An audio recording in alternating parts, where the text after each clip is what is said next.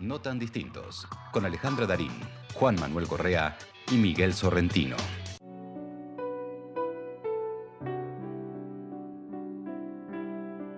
Sin un céntimo, solo, tal como vino al mundo, murió al fin en la plaza frente a la inquieta feria.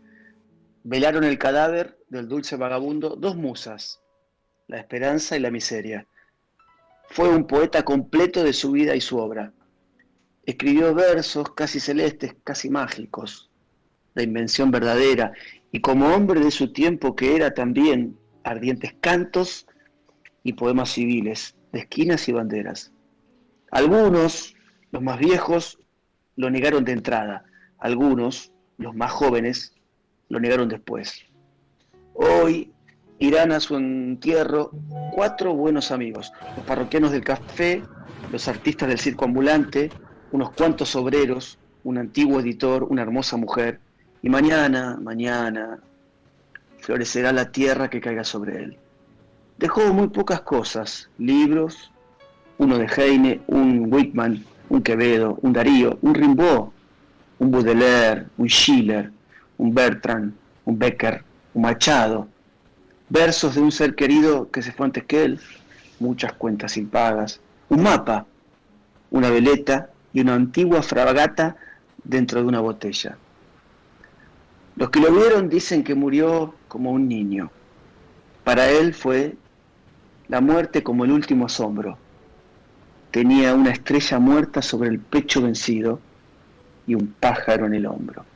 Raúl González Tuñón y con estas hermosísimas palabras que nos trae, nos acerca Juan Manuel de Tuñón, entramos de lleno en nuestro espacio de El vino y la luna, que ya saben nuestros oyentes, nuestras oyentes, que nos encuentra siempre con una copa de vino en la mano, o puede ser un vaso con agua, o puede ser alguna bebida para celebrar la vida, la amistad, el arte, los encuentros, el diálogo, las reflexiones y todas esas cosas hermosas que producimos los seres humanos. Y hoy, como ya les decíamos, en este día tan cercano a nuestro corazón, actores y actrices al fin, este Día Nacional del Teatro y este Día del Teatro Independiente, tenemos el privilegio, yo la verdad que ni, soñando, ¿eh? ni soñando. Eh, ni en sueños. No, en esta jornada tan especial recibir a un amigo, a un referente, a un gran trabajador del teatro y por el teatro, Jorge Dubati. Hola Jorge, ¿cómo estás? Buenas noches. ¿Cómo están? Eh, gracias Alejandra por la, por la presentación, gracias Juan Manuel, muchas gracias a todo el equipo por la invitación, la verdad muy honrado, muy honrado. Lo que sí voy a tener que controlarme de, por las ganas de entrevistarlos a ustedes. Claro, porque entre todas las cosas que sos, aparte de ser profesor, de ser eh, escritor, de, tener toda esa actividad tan vinculada que ya te voy a preguntar cómo empezó todo esto en tu vida. Además de todo eso, le das un espacio a eh, los eh, artistas, a, ya sean actores, actrices, poetas, autores, dramaturgos, bueno, y como en, un, en, un, en tu programa, ¿no? Entonces, y también, como si fuera poco y casi de una manera súper recontra, original a mi, a mi gusto, y también vamos a hablar de eso porque tenemos mucho tiempo por la envergadura de nuestro entrevistado, eh, también formador de espectadores, que desde, desde ya para las actrices y los actores, todos los que hacemos teatro, toda la gente relacionada con el teatro, la necesidad de formar espectadores para, para seguir creando ese vínculo tan importante que, solamente hace el teatro. Así que esa es mi primera pregunta, Jorge. ¿Cómo, ¿Cómo empezó tu pasión por el teatro? Eh, mira, viste que se, van dando las cosas eh, que, cruzadas, ¿no? Eh, de pronto vivir en Buenos Aires y, no ir al teatro es como tenés que estar en un tupper, ¿no? Tenés que estar eh, alejado.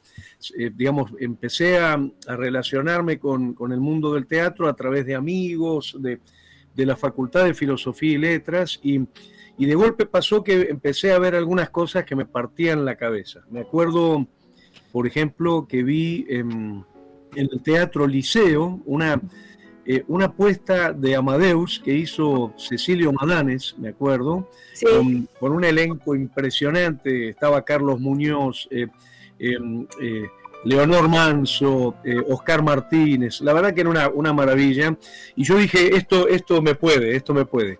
Y después em, empecé a meterme más en el under, cada vez más. Y, vi a Batato Barea, lo vi a, Urda, eh, vi, no sé, a eh, la pista 4, a los Macocos. Em, empecé a, ver mucho teatro y de golpe me tocó Bartiz, vi postales argentinas y ya que chao, Y, ya, ya, no tenías retorno, no tenías No, mira, eh, eh, Postales la vi 11 veces y si la hubiera podido ver una vez más, 12, eh, 12 veces lo hubiera visto, pero bueno, estaba, como se dice, la habían levantado, porque Bartiz, cuando fui a comprar la entrada 12, Bartiz la había, en pleno éxito había levantado la obra y realmente me me mató, me mató esa obra, pero, pero después, bueno, se fueron dando otras cuestiones, ¿no? Que mm, a mí siempre me gustó el teatro y de golpe eh, eh, gano una, eh, digamos, un cargo en la universidad y, mi maestro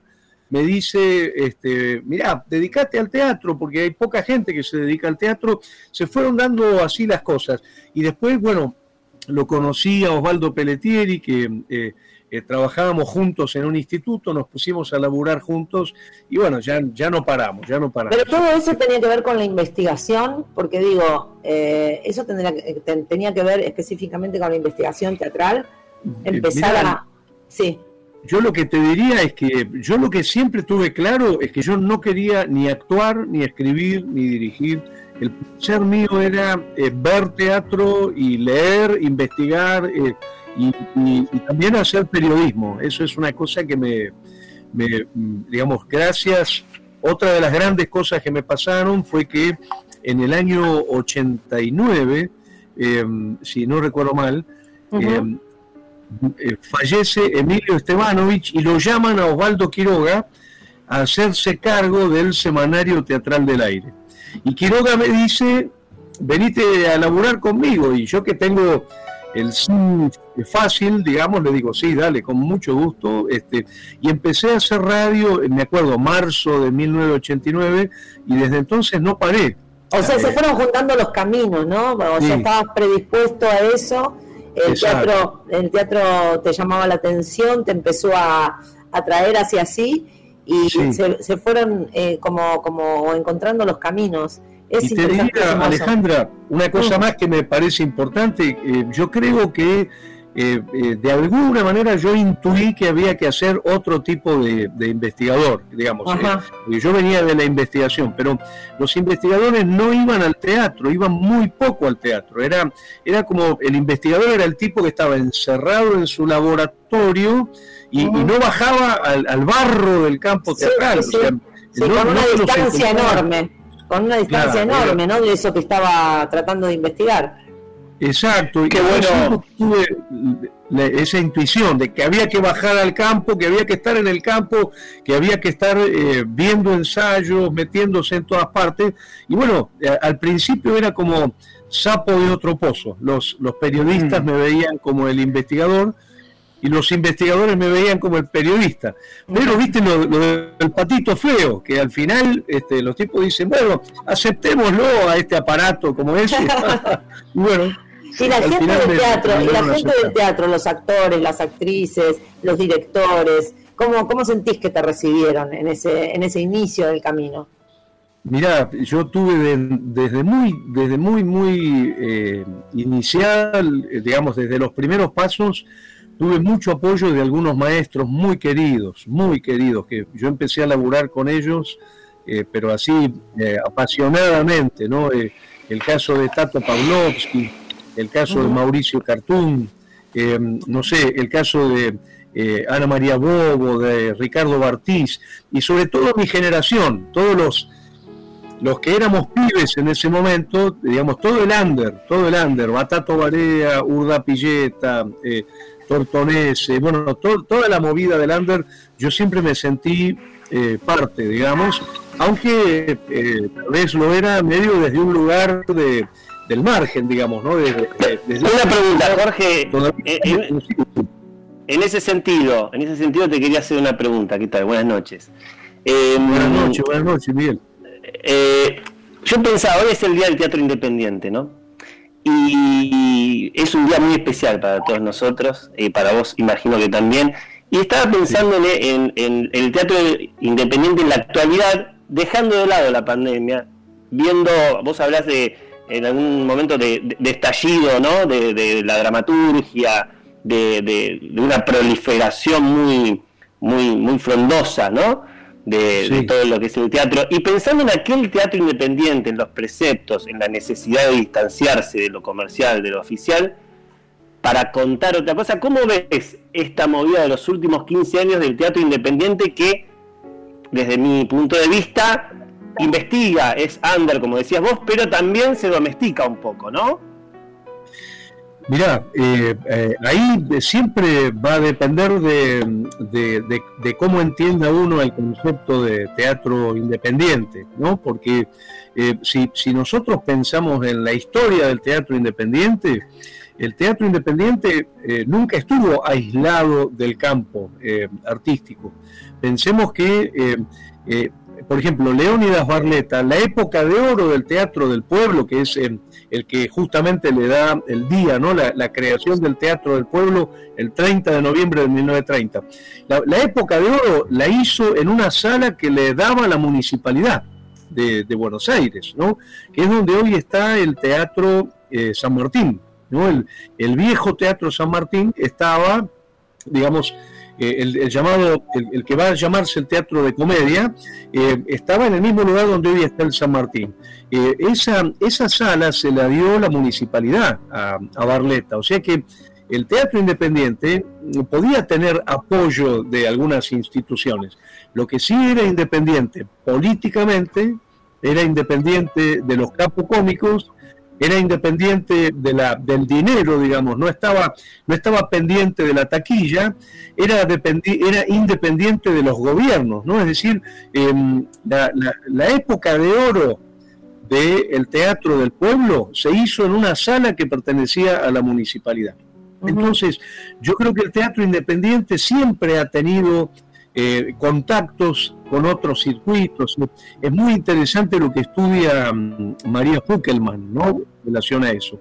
Pero siempre eh, hay que pensar esta idea, independiente de qué, ¿no? Eh, y, creo que es independiente de los capocómicos, independiente de la taquilla, independiente de los empresarios, independiente de los gobiernos, digamos, de, no estar al servicio de ningún gobierno de turno, digamos, y, creo yo también, eh, fundamentalmente, independiente del dinero, ¿no? Hoy, hoy se, se abrió, que estuvimos ahí reunidos. Sí, lo comentamos eso al principio. Ahí en el que Raúl Serrano lo dijo, ¿no? Sí, lo dijo, sí, sí. Fue, maravilloso. sí hermoso lo que dijo porque él decía, por ejemplo, que en esa época de Leónidas Barleta, eh, si una entrada salía 100 pesos, eh, las funciones que tenían que ver con lo que él hacía salían 10 centavos.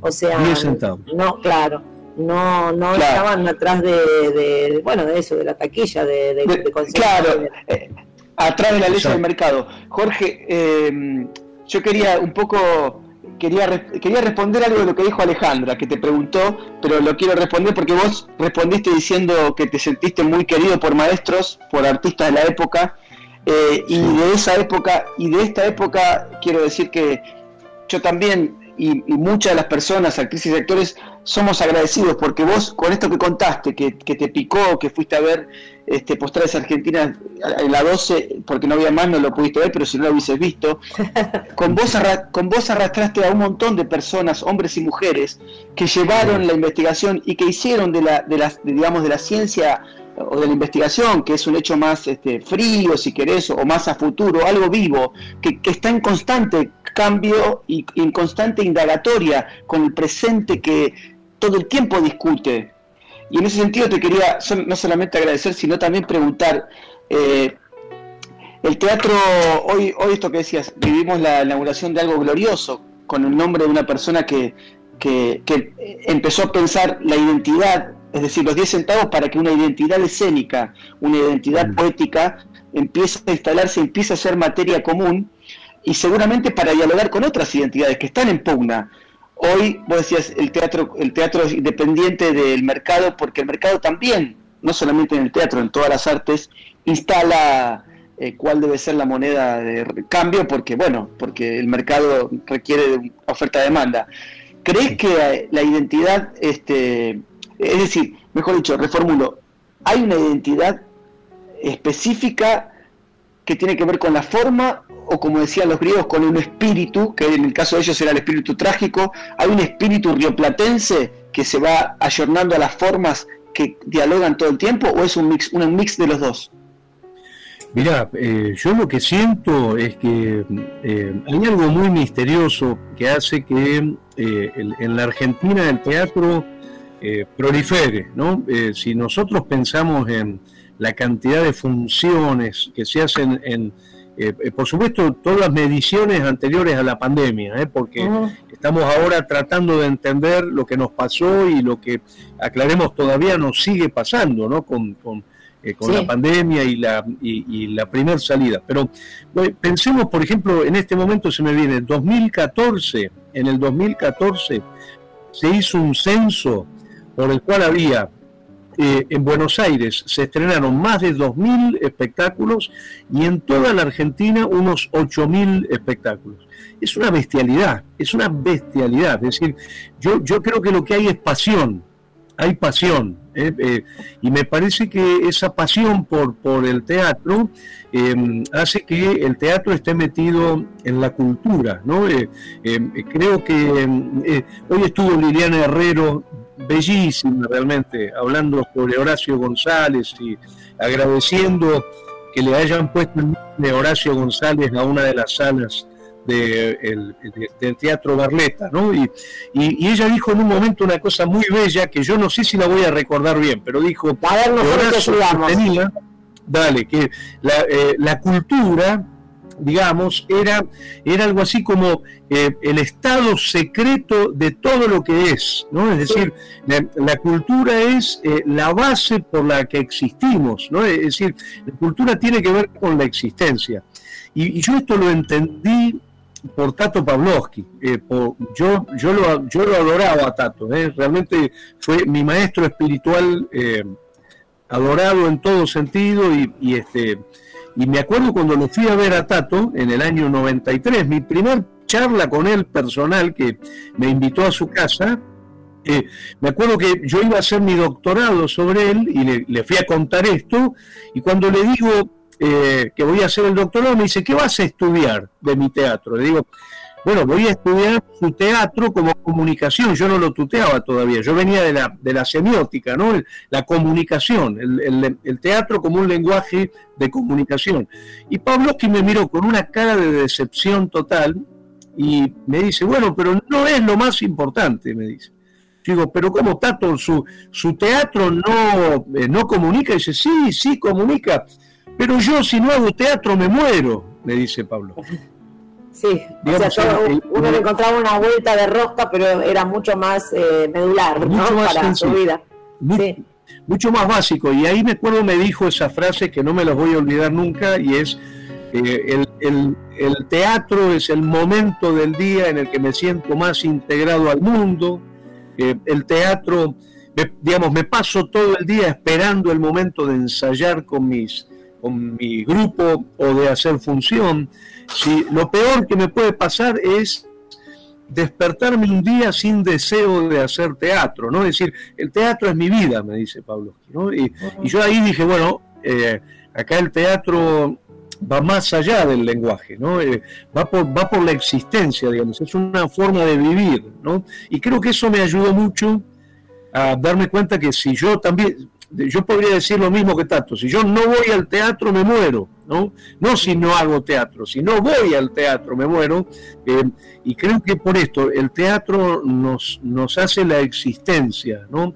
Eh, lo necesitamos como una pasión, es como el aire, es como el alimento, digamos, ¿no? Eh, es parte de la vida de uno, ¿no? Eh, Jorge, una, una pregunta. ¿Cómo se te ocurrió lo de Escuela de Espectadores? ¿Por qué? Mirá, la, la historia es, em, es, muy, eh, es muy sencilla. Yo empecé a trabajar con unos grupos particulares que, que existen en Buenos Aires todavía, eh, grupos de amigos, parejas generalmente, que se juntan en las casas Em, eh, generalmente son de la colectividad judía em, y lo que hacen es, suponete, 10 parejas, 10 matrimonios que se reúnen en, eh, eh, una, en marzo en una casa, en abril en otra casa. ¿Para qué? Para hablar de teatro y después comen, ¿no? Es, es una reunión de amigos, pero con toda una primera parte donde contratan a un coordinador y y analizan una obra de teatro que el coordinador les mandó a ver. Suponete, no sé, hemos analizado Compañero del Alma, acá eh, eh, protagonizada por Juan Manuel Correa, hemos eh, analizado en, un montón de grupos em, informes sobre la banalidad del amor, protagonizado por Alejandra Darín. entonces eran, son grupos de unas 20, 30 personas me empieza a ir muy bien, llegué a tener 20 grupos, ¿eh? Eh, digamos, era, era como un montonazo, y de golpe me empieza a llamar gente de afuera de los grupos, diciendo, che, yo quiero entrar a esos grupos, quiero, o, quiero armar mi grupo, pero no me dan bola mis amigos. Entonces me di cuenta que existía una necesidad de armar un grupo que no fuera de puertas adentro, sino de puertas afuera. ¿no? Es decir, que, cualquiera pudiera entrar, que no fuera en una casa. Bueno, y lo, llamé a Juano Villafañe, el querido Juano Villafañe, otra... El querido, el amigo de la casa. Eh, otro tipo fundamental en mi vida, eh, Juano Villafañe, con quien trabajo hace más de 20 años, y este... Bueno, y Juano eh, me dice, venite a liberarte, tenés el barcito de liberarte, y empezamos armando el primer grupo de puertas afuera, digamos, em, en el bar de, eh, de Liberarte. De Liberarte. espectacular. Eh, digamos, imitamos los grupos particulares, ¿no? Empezamos hay que, hay que... Perdón, perdón, Jorge. No, no, no, dale, dale, dale. No, quería, quería contarle un poco a los, a los oyentes eh, que, que, digamos, lo, lo, fundamental que es para los que hacemos la escena, actrices, actores, a veces bailarines, porque imagino que en la escena eh, esos grupos ven de todo lo que hay en la escena, este, es, tan central porque el, arte, digo, para, incluso para acercar a las personas que por ahí a veces eh, no, no, o, no, o no se sienten capacitados para entender obras, y en definitiva, sí, porque capacitar, formar, es una manera de expandir para multiplicar la experiencia artística. Y vos decías recién, eh, si no voy al teatro me muero, y el destino, mejor dicho, el destino más tu trabajo, más tu pasión, más el fuego que se inició allá en los sótanos de los 80, me imagino yo por lo que contabas, eh, te llevó hoy a ser, estar en la única casa nacional del teatro, del glorioso Teatro Cervantes, de nuestro teatro argentino.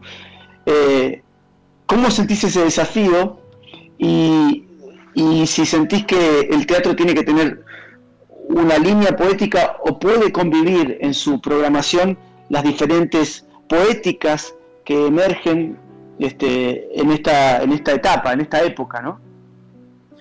Cómo no, eh, mira, primero eh, me siento muy feliz de haber sido convocado para, para la subdirección, de estar acompañando a la directora Gladys Contreras, que yo la conozco de muchos años, yo creo que hace siete años que trabajamos eh, juntos.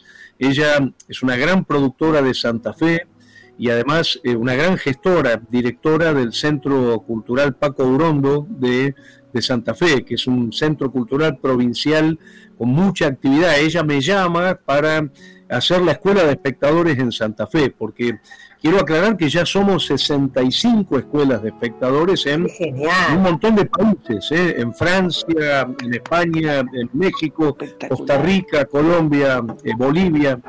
Pero eh, digamos, digamos que verdad que es un placer que la directora sea una mujer y que además sea alguien que sepa tanto de la provincia, porque es una gran conocedora del teatro de la provincia eh, y, algo muy importante, eh, es la segunda mujer directora del Teatro Nacional Cervantes. Por supuesto, la, la, primera, la fundadora fue una mujer, ¿no? Eh, María Guerrero, ¿no? Con, con, su esposo. Pero digamos, cuando ella funda el teatro, no era el Teatro Nacional Cervantes, era el Cervantes, que era un teatro eh, privado. Podemos decir que cuando fue Teatro Nacional, eh, empezó a, hacer, digamos, este, a ver, eh, hubo dos mujeres que lo dirigieron solamente. Una es Luisa Beil en el año 63, digamos, en un periodo correspondiente a la presidencia de Ilia, y luego Gladys Contreras. Entonces, la verdad que es una gran, gran alegría. Y con respecto a, a lo nacional, yo siempre fui muy apasionado de la, del teatro de las provincias. Eh, porque, a ver, he visto cosas maravillosas del teatro eh, de las provincias con un teatro muy diferente a el, teatro de Buenos Aires. No, eh, no sé, yo nombraría, por ejemplo, cuando vi actores de provincia de, Jorge Ricci en un grupo de Santa Fe, el equipo Teatro Llanura, lo vi en el Pairú, me acuerdo, allá por, por el año noventa y pico, o cuando vi Chaneton de la Patagonia, ¿no? Eh, Alejandro Finzi con dirección de José Luis Valenzuela, o cuando vi el Bum Bum de, de Manuel Chiesa de La Rioja, me partieron la cabeza, me partieron la cabeza, me parecieron un teatro muy distinto al teatro que yo veía en Buenos Aires, y un teatro que no tenía nada que envidiarle al teatro de Buenos Aires y que realmente, yo me acuerdo que lo puse en, mi en mis críticas, tenía que viajar por todo el país y viajar por todo el mundo. ¿no? Eh, de hecho, un espectáculo como Actores de Provincia de Santa Fe viajó por todo el mundo. ¿no? Pero eh, yo creo que me encanta esta condición del teatro nacional, ¿no? De, no un teatro de Buenos Aires, no un teatro centralista, ¿no? sino, sino un teatro multicentral que en realidad son teatros en plural, ¿no? Eh, distintas formas de producción, distintos imaginarios, distintas formas de actuación, distintas relaciones con los territorios. ¿no? Eh, pensemos, el, por ejemplo, Tierra del Fuego y su contacto con el Jaín de los, de los Onas, ¿no? de los, de los Selnam, o, todo el tema de la, cultura mapuche en, Patagonia, o, digamos todo lo que sería eh, eh, la cultura huichi en, eh, en, el Chaco, ¿no? Es decir, me, parece que tenemos un país riquísimo, ¿no? Y, y, si algo nos hemos propuesto con, con Gladys Contreras es, es darle un giro más federal al Cervantes, porque eh, ha sido, hasta ahora ha sido muy centralista, digamos, por supuesto, con, con, trabajo con las provincias, ¿no? con políticas de trabajo con la provincia.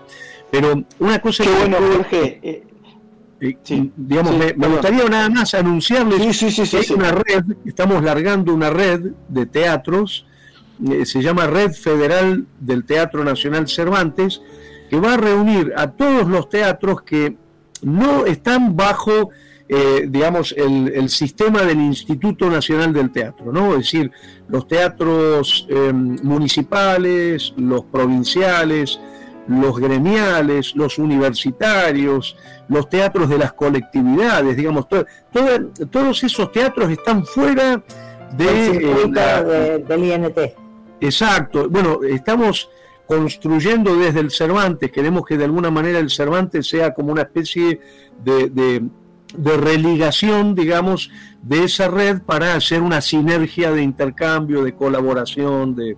Sí, eh, y, si, bien también... Y si bien también es más factible que espectáculos de Buenos Aires vayan a diferentes provincias, a mí también me parece que hay que aceitar eso, que los actores eh, formados o que trabajamos acá en Buenos Aires tengamos también la posibilidad de ir a compartir con esos públicos que también son distintos en un, en un punto, esto que vos Maravillosos. Claro, que podamos hacer ese intercambio en todo nuestro país. Sí, sí, eh, sí, Bueno, eso es el sueño. Desde ya, Te deseamos desde ya las mejores, eh, particularmente, bueno, para todo este equipo, fue una alegría ver tu nombre de tu compañera en la dirección. Te deseamos la mejor de las suertes. Mi última pregunta es, eh, ya sé que Ale me mira porque Ale, eh, tenemos un horario, no sé si nos estamos pasando, pero quería preguntarte, porque a mí me pareció interesante en una de las esta cosa que, que, planteó Alejandro Tantañán, dos gestiones para atrás, que dijo una dirección una mirada de una argentina, de un argentino, de un teatrista, director, sobre un texto eh, universal, es también una apuesta nacional. ¿Qué pensás sobre eso?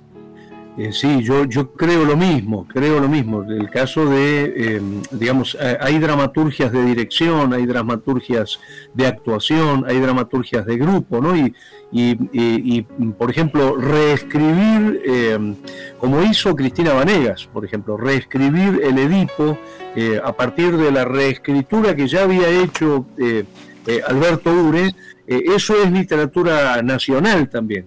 Es decir, yo creo mucho que el teatro escribe y reescribe, ¿no? Y que es, fascinante este tema de cómo nos apropiamos y reescribimos la dramaturgia del mundo, ¿no? Eh, eh, creo que eso también es importante tenerlo en cuenta, más allá de que también es muy importante cuidar al autor nacional, a, los dramaturgos eh, nacionales que tenemos maravillosos. Bueno, de hecho, hoy se cumplen eh, aniversario de la muerte Claro, de Gregorio de la Ferrer y del nacimiento de Tito Cosa, ¿no? Los dos nacieron.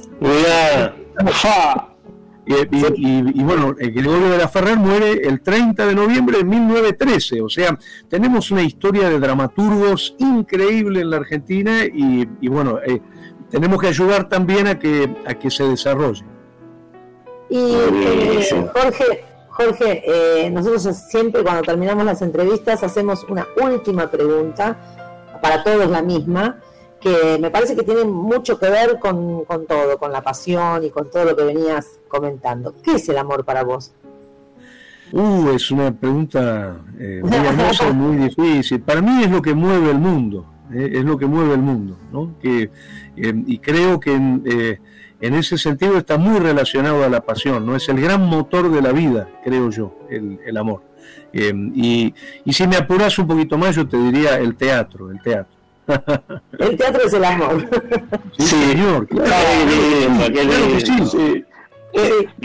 todo lo que, con, todo lo que te escuchamos, eh, para mí era una respuesta cantada, porque todo lo, todo, se vio amor desde que se prendió tu cámara, se vio amor al hablar.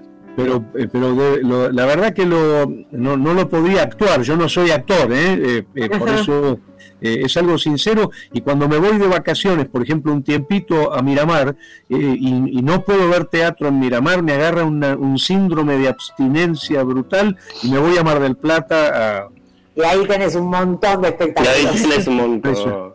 Gracias, Jorge, por haber estado esta ¿eh? noche con nosotros, en esta noche tan especial del Día Nacional del Teatro. Gracias. Muchas gracias a ustedes, a ustedes. Un abrazo. No tan distintos, con Alejandra Darín. Juan Manuel Correa y Miguel Sorrentino.